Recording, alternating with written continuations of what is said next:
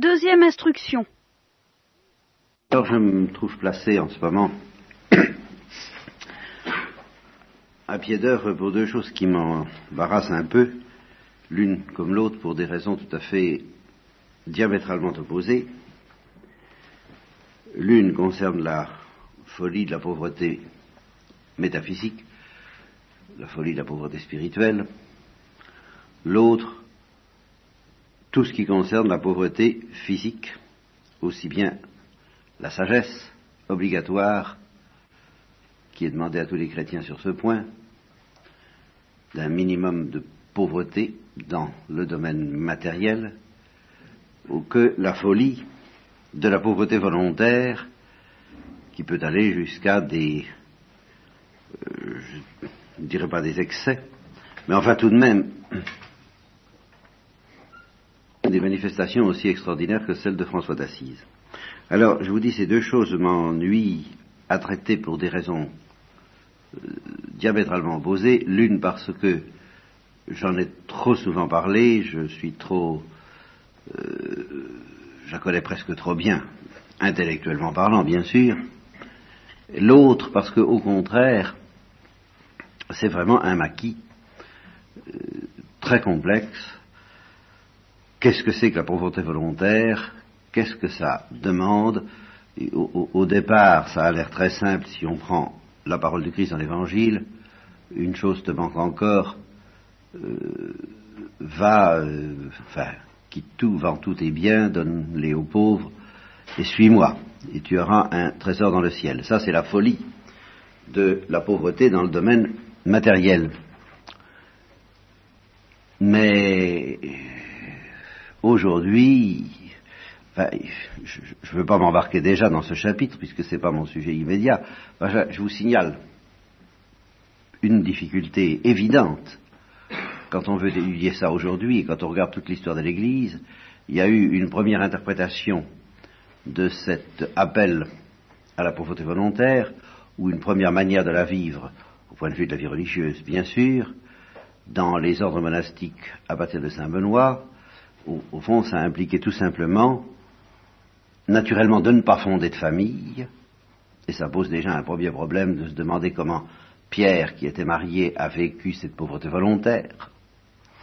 Ça oblige à regarder, mais c'est pas si facile que ça, et on fait dire à cette première communauté chrétienne un petit peu tout ce qu'on veut, comment les chrétiens de la primitive Église, celle des actes des apôtres, comment ils ont vécu cette mise en commun de tous leurs biens dont il est question dans le texte. En effet, ils n'avaient qu'un seul cœur et qu'une seule âme, et ils déposaient tous leurs biens aux pieds des apôtres qui les répartissaient selon les besoins de chacun. Il y avait quand même, il y a eu quand même quelque chose de ce genre dans la primitive Église, et il n'est pas dit du tout que c'était uniquement des célibataires, des gens qui par ailleurs faisaient plus ou moins propos ou vœux de chasteté, qui vivaient dans cette euh, communion, dans cette abdication de la propriété privée en quelque sorte, c'était aussi bien des gens mariés. Alors comment ça se passait très concrètement C'est pas très facile à reconstituer. On peut avoir des, perplexités et des hésitations là-dessus. Alors, la première question, difficile et, névralgique, parce que chacun tire la couverture des actes des apôtres à soi, On interprète ça dans, selon son idée. Voilà comment ça devait se passer et voilà comment ça doit se passer de nos jours pour que nous puissions rejoindre l'esprit de la primitive Église. Par-delà toutes les structures, superstructures, infrastructures, métastructures, et euh, qui embarrassent le chrétien et qui l'empêchent de retrouver la simplicité évangélique des premiers temps. Ça, c'est une obsession, une préoccupation très constante chez les modernes et qui oblige tout de même à se demander, mais enfin, qu'est-ce qui s'est passé dans les actes des apôtres?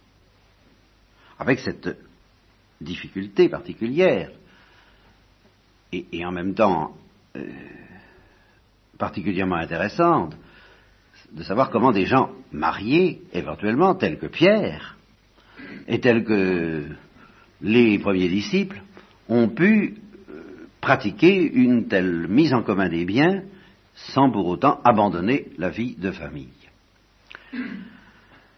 Et à partir de la vie monastique, c'est plus simple. le vœu, de, le vœu de pauvreté se trouve lié au vœu de chasteté, c'est-à-dire on renonce à fonder une famille, ça semble bien être l'appel plus ou moins implicite qui était lancé au jeune homme riche, quand même, et alors là, ça devient très clair, tout ce qu'on peut avoir comme bien, euh, soit de l'ordre du patrimoine, soit de l'ordre de ce qu'on pourrait gagner comme argent à l'aide de ces qualifications, comme on dit aujourd'hui, eh bien, tout cela appartient à la communauté. Le, le, système repose là-dessus. pas de propriété individuelle, pas de propriété privée. C'est l'absolu de la vie monastique. C'est quelque chose de tout à fait essentiel chez les bénédictins, chez les trappistes, chez tous ceux qui se réclament de cette tradition. Euh, l'individualisme, la propriété privée est chassée comme euh, le poison numéro un de la vie monastique. Moyennant quoi, on peut effectivement, a priori, c'est pas exclu, vivre confortablement, pourvu que euh, ce confort soit non pas défini par l'argent qu'on gagne, mais par euh, la manière dont les biens sont distribués à l'intérieur de la communauté, selon les besoins de chacun, par le père abbé ou le supérieur. Il ne faut pas oublier que sur ce point, Saint Augustin, je vous l'ai déjà dit, a des vues extrêmement humaines, fines et pas du tout démocratiques au sens d'aujourd'hui, puisqu'il dit, écoutez, ceux qui viennent dans cette vie après avoir connu une certaine aisance, eh bien, il ne faut pas les traiter comme ceux qui ont connu euh, la pauvreté et qui ont ce, bonheur, dit saint Augustin. Donc il ne s'agit pas de la misère, de la détresse, n'est-ce pas? Il s'agit de la pauvreté. Eh bien, ils ont connu ce bonheur, comme on dirait aujourd'hui, d'avoir moins de besoins. Ils, ont cette, cette, supériorité sur les riches. En ce temps-là, on appelait ça pauvres riches. Eh bien, ils ont cette supériorité sur les riches d'avoir moins de besoins. C'est beaucoup plus agréable dans la vie.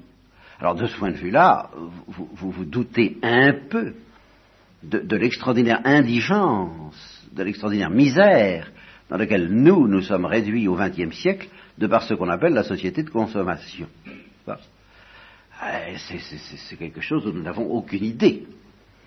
Les, besoins que nous avons comparés à ceux qu'on pouvait avoir au IVe siècle, si vous laissez de côté certains riches, ultra riches, faisant partie d'une minorité euh, alors qui, elle, effectivement, euh, aboutissait à des résultats complètement faisandés, euh, elle aussi, dans, l'abus des, besoins extraordinaires qu'elle essayait de satisfaire. Mais si vous faites abstraction de cette très petite minorité, bah, les gens courants, les classes moyennes dans la mesure où elles commençaient à exister, assez faibles, le peuple dans la mesure, disons, où il pouvait vivre et où il n'était pas réduit à une extrême misère, eh bien, il vivait plus heureux que nous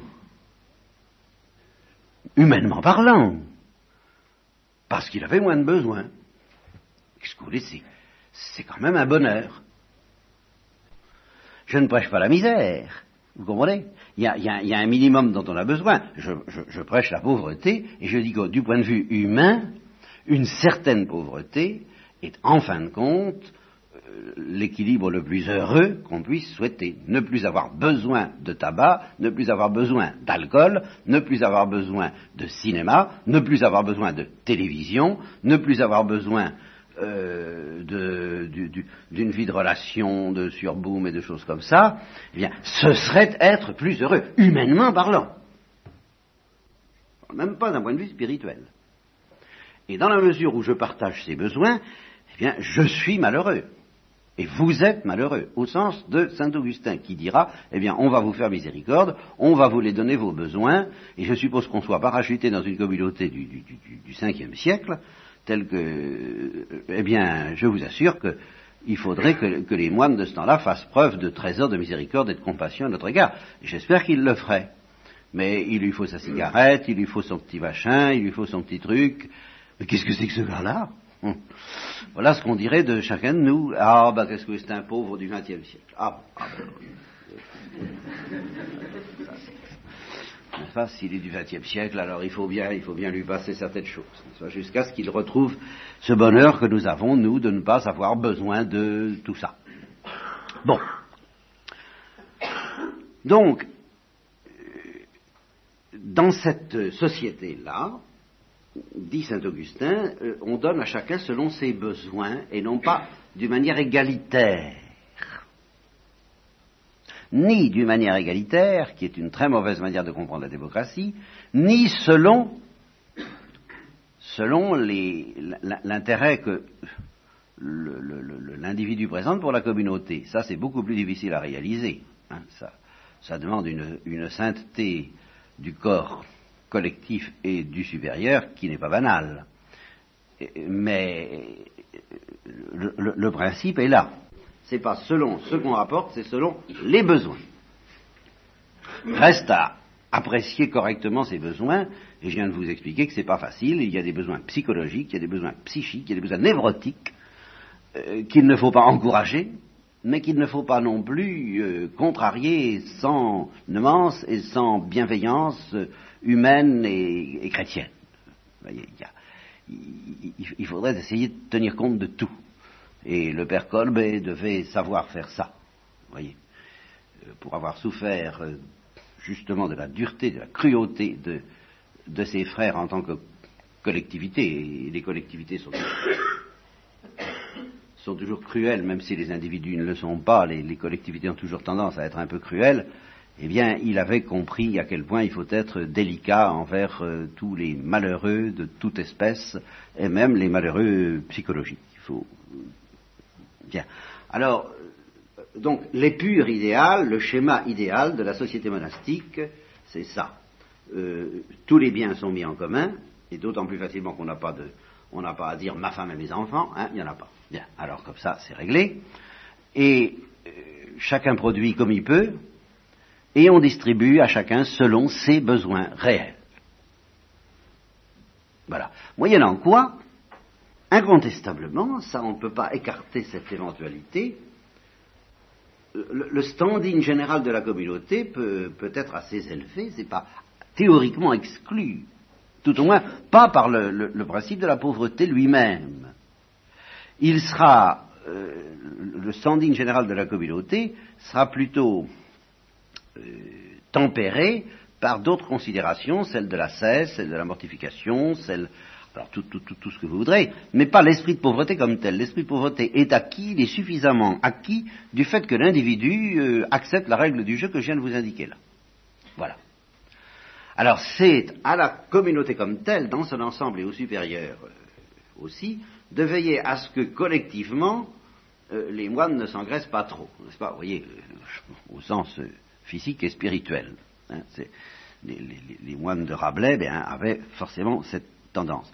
la loi d'ailleurs est, rigoureuse. S'il y a trop de bien-être collectif, la vie individuelle finit par reprendre le dessus infailliblement. Donc au fond, si on jouait cette règle du jeu avec beaucoup de fidélité, la simple règle du jeu, de l'absence de biens personnels, euh, il serait impossible de se laisser entraîner trop loin dans une euh, richesse excessive. Il est entendu, André Frossard le fait remarquer dans son petit livre sur le sel de la terre, il est entendu que les, communautés de, moines qui jouent ce, jeu euh, sont économiquement imbattables. La plupart du temps, ils, avaient choisi des lieux assez peu favorisés au point de vue agricole, des lieux marécageux, des lieux à défricher. Et alors, étant donné leur système de, recherche de Dieu et d'abnégation en principe, et malgré les exceptions toujours déplorables de l'ivraie au milieu du bon grain, au total, eh bien, ils ont réalisé des choses que sans l'esprit de mortification chrétienne, on n'aurait pas réalisé. Précisément parce qu'ils n'étaient pas obsédés par le désir du profit, parce qu'ils ne voulaient pas jouir tellement des résultats de leur travail, mais purement et simplement avoir de quoi vivre, eh bien, ils sont devenus très vite économiquement imbattables, partout. À savoir qu'ils partent d'une situation où ils sont vraiment pauvres, et puis à force de travailler, de défricher, euh, de, posséder des moyens de production, ça, ils n'ont jamais refusé ça, les moines, vous comprenez? La, collectivité possède des moyens de production, pas industriels, en général, ce n'est pas dans l'industrie qu'ils se sont lancés, mais euh, dans le, défrichement et l'agriculture. Alors, évidemment, au bout d'un certain temps, eh bien, ça devient prospère au point de vue économique. C'est infaillible. ça finit par payer. Ça finit par être rentable, et de plus en plus rentable. D'où les abbayes sont devenues de plus en plus riches. Alors avec tous les dangers que ça comporte, mais avec aussi toutes les possibilités que ça comporte, si justement la communauté reste fidèle à cette espèce de, tempérance, de, de, modération, qui est tout de même beaucoup plus facile à pratiquer dès que les individus renoncent à décider par eux-mêmes des biens dont ils jouissent, eh bien, euh, l'abbaye devient bienfaitrice. C'est vrai, c'est un fait. Alors avec tout le paternalisme que ça peut comporter. La, tradition de l'hospitalité, de l'hospitalité à l'égard des pauvres, des mendiants, donc toute cette, euh, c'était les châtelains du pays. Mais des châtelains généreux, des châtelains accueillants. C'était tout de même, en moyenne, en gros, au total, et surtout au début, je ne parle pas de la période de décadence, car il y a toujours des décadences, mais enfin, une bénédiction. Voilà. Alors, ça, c'était une première possibilité de réaliser les choses, euh, cette pauvreté, et qui comportait donc, ce qui est capital dans un, dans un monde euh, qui n'était pas encore, euh, qui était essentiellement agricole, n'est-ce pas Pas d'industrie et encore assez peu de commerce eh bien, la, communauté avait le droit de posséder des biens fonciers, c'est-à-dire la grande richesse française pendant des siècles. Voyez et des biens fonciers quelquefois considérables. La communauté comme telle pouvait posséder tout ça. L'individu ne possédait rien. Mais la communauté, oui. Donc non seulement des biens de consommation, mais des biens de production. Bon. La deuxième réalisation historique de cette affaire-là, ce furent les ordres mendiants, qui, eux, euh, ont, accompli cette révolution à l'intérieur de l'Église, justement, qui, avait une très grande portée en ce temps-là, de refuser de posséder des biens fonciers, même au niveau collectif. Et c'est pour ça qu'on les a appelés mendiants. Vous voyez, ils n'avaient pas le moyen de gagner leur vie, le seul moyen de gagner leur vie au niveau collectif qui était euh, normal en ce temps-là, qui était la possession des biens fonciers. Alors, ils ont décidé de se livrer comme les pauvres, euh, vraiment pauvres de ce temps-là, ceux qui justement, euh, les mendiants, eh bien, ils ont dit, ben, nous serons nous aussi des mendiants. Et ainsi, ils ont, il y a eu un côté par où les autres mendiants se sont assimilés aux plus pauvres. Vous voyez, l'habit que je porte en ce moment et qui coûte euh, peut-être plus cher que le vôtre, enfin, n'en sais rien. En ce temps-là, il n'a pas du tout été choisi pour être ecclésiastique, pour être monastique, et encore moins pour être beau, c'était purement et simplement la bile moins chère, ce qu'on appelait la bure, c'est-à-dire l'étoffe euh, la meilleure marché. C'était pas du tout une étoffe euh, qui ne protégeait pas du froid, ça protégeait du froid, mais enfin c'était grossier. Le, système des pères abbés, le système des abbayes monastiques avant les hommes mendiants, était à certains égards plus proche de ce qu'on réclame aujourd'hui que l'idée des ordres mendiants. Parce que les moines gagnaient leur vie par le travail. Alors ils la gagnaient très bien, d'accord? Au début, ils la gagnaient pas très bien, ils la gagnaient mal, ils avaient du mal. Mais à force de vivre dans une austérité incontestable et de travailler, eh bien, évidemment, euh, ça devenait, l'abbaye devenait prospère. C'est infaillible. Et si quelqu'un aujourd'hui euh, veut gagner sa vie pour vivre comme tout le monde, mais a réussi le tour de force de ne plus avoir les besoins du XXe siècle, qu'est-ce que vous voulez, finira tout de même, s'il a une certaine compétence, par gagner sa vie mieux que les autres? Et le problème se retrouvera posé, individuellement, mais ce sera toujours la même chose. Il faudra faire attention. Tandis que les ordres mendiants, eux, ils ont résolu radicalement le danger incontestable qu'il y a à gagner sa vie, c'est qu'au début on a du mal, mais euh, et puis souvent, peut-être, on peut être dans des, dans des, anxiétés, dans des détresses considérables, dans une société qui ne, ne, donne pas le droit au travail comme elle devrait le faire. Ça, il peut y avoir de, de, de très sales moments, c'est vrai. Mais ça peut aussi très bien marcher. Alors les hommes mendiants, c'était radical, on ne gagne pas. Du tout. On en dit. Bien. Alors cette formule, à son tour, bah, comporte des dangers incontestable. Parce que, là encore, quand c'est précaire, c'est toujours pareil, quand c'est précaire, quand on n'est pas sûr d'obtenir, de, gagner sa vie, et on va peut-être y revenir. On va peut-être y revenir dans une société déchristianisée où, euh, qu'est-ce que vous voulez, en fait, on a beau dire qu'on ne gagne pas notre vie, par exemple, nous, dominicains, ben, en fait, on la gagne un peu, en ce sens que c'est un fait que reçoivent plus facilement ceux qui fournissent une contrepartie, une prestation, pardon, eh ben, ceux qui fournissent une prestation recevront plus que ceux qui, à partir d'un certain âge ou à cause de certaines maladies, ne fournissent plus rien du tout. Et alors, ceux-là seront forcément amenés à connaître euh, une mendicité qui sera d'autant plus dure, humiliante et précaire qu'elle ne sera pas reconnue ni par la société, ni par l'Église, ni par les frères qui diront Ah non, non, non, plus de ça, c'est trop commode. Ça n'est plus être prolétaire. Bon.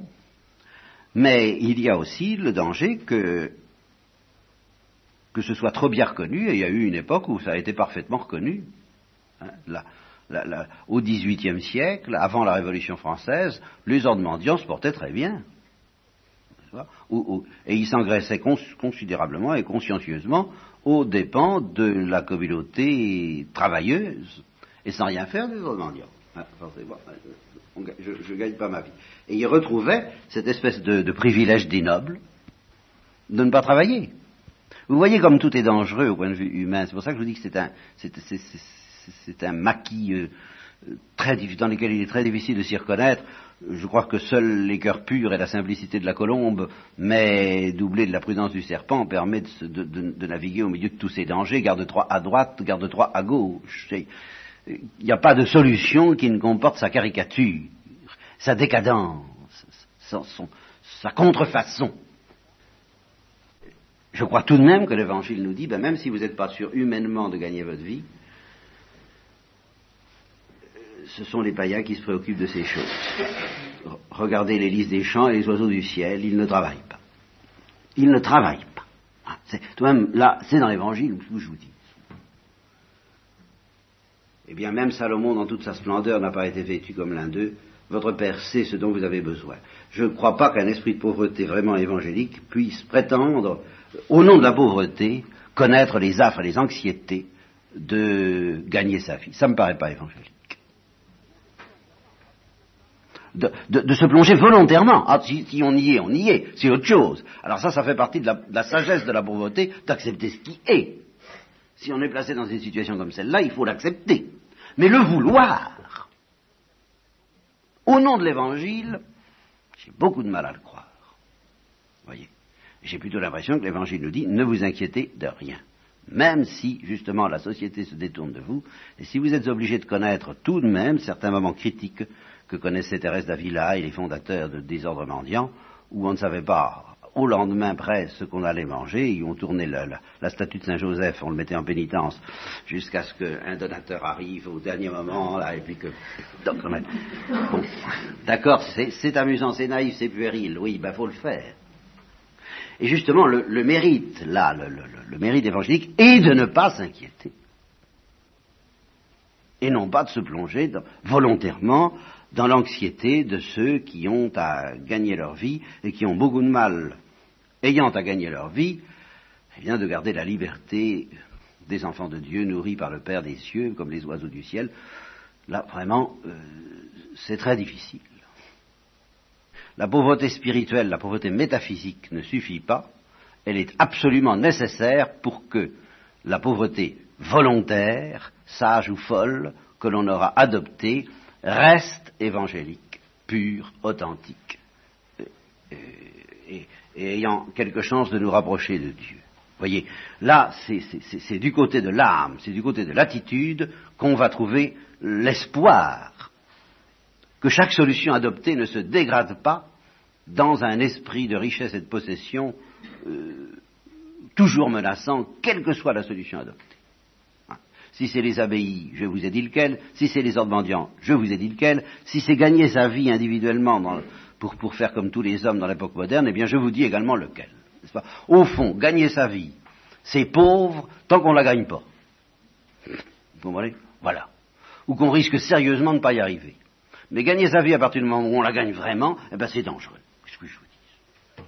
Vous, pas, vous, ne me retirerez pas ça de la tête. C'est dangereux. Je ne dis pas qu'il ne faut pas le faire. Ça peut être euh, même une option à accepter, peut-être dans certains cas à vouloir, mais alors pas pour des motifs de pauvreté. Pour des motifs apostoliques, peut-être. Ça, je n'exclus pas ça. Je n'exclus pas que pour des motifs de charité, on veuille partager euh, à fond la, condition de vie de ceux qu'on veut évangéliser, se faire chinois avec les Chinois, et par conséquent travailleurs avec les travailleurs. Ça, je ne l'exclus pas du tout. Mais alors ça, c'est un motif apostolique. Ce n'est plus la recherche de la pauvreté pure et simple. Mais même dans ce cas, comme il faut garder un esprit de pauvreté, qu'est-ce qui va nous donner la chance de garder cet esprit de pauvreté? Eh bien, c'est la pauvreté métaphysique dont il faut donc que je vous parle.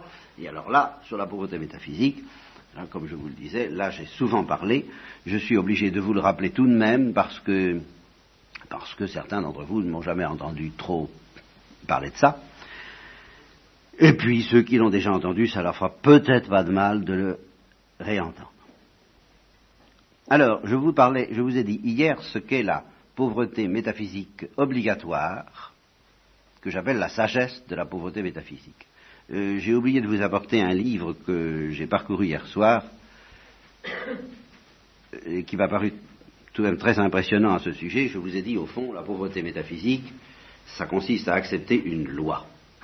Ça consiste à accepter d'être une créature, donc de ne pas être le maître de sa vie.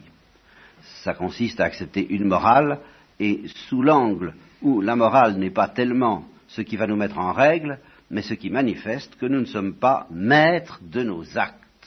Nous ne sommes pas libres de faire ce que nous voulons. Nous ne sommes pas la règle de notre propre vie. Et nous sommes obligés de dire constamment, euh, ça peut se dire par amour, mais ça doit se dire avec toute la, fermeté, je dirais la dureté d'une vérité stricte, que ta volonté soit faite et non pas la mienne. Pas? Le béaba de la sagesse de la pauvreté métaphysique, c'est de dire ça que ta volonté soit faite, que ta loi règne sur moi, même si je suis pécheur et que je pêche 77 fois cette fois, euh, je, décide de mettre ma vie sous la lumière de ta loi. Cette lumière me condamnera 77 fois cette fois, eh bien tu me pardonneras 77 fois cette fois, mais je remettrai toujours ma vie sous la lumière de ta loi. Je ne la conteste pas. C'est ça le minimum obligatoire de la sagesse métaphysique. Eh bien, hier soir, j'ai lu un livre qui m'a impressionné, euh, qui est tout simplement une histoire du surréalisme. Bon, on dirait qu'est-ce que ça vient faire là-dedans. Eh bien, j'ai été impressionné parce que les premiers surréalistes avaient bien la prétention de faire une révolution plus importante, plus radicale, plus absolue que la révolution marxiste. Et là-dessus, ils se battaient avec les marxistes, et les marxistes leur disaient, vous êtes des petits rigolos. Vous êtes des petits rigolos parce que vous vous contentez de causer. Nous, on agit. Et on prépare la vraie révolution, la révolution efficace, la révolution prolétarienne.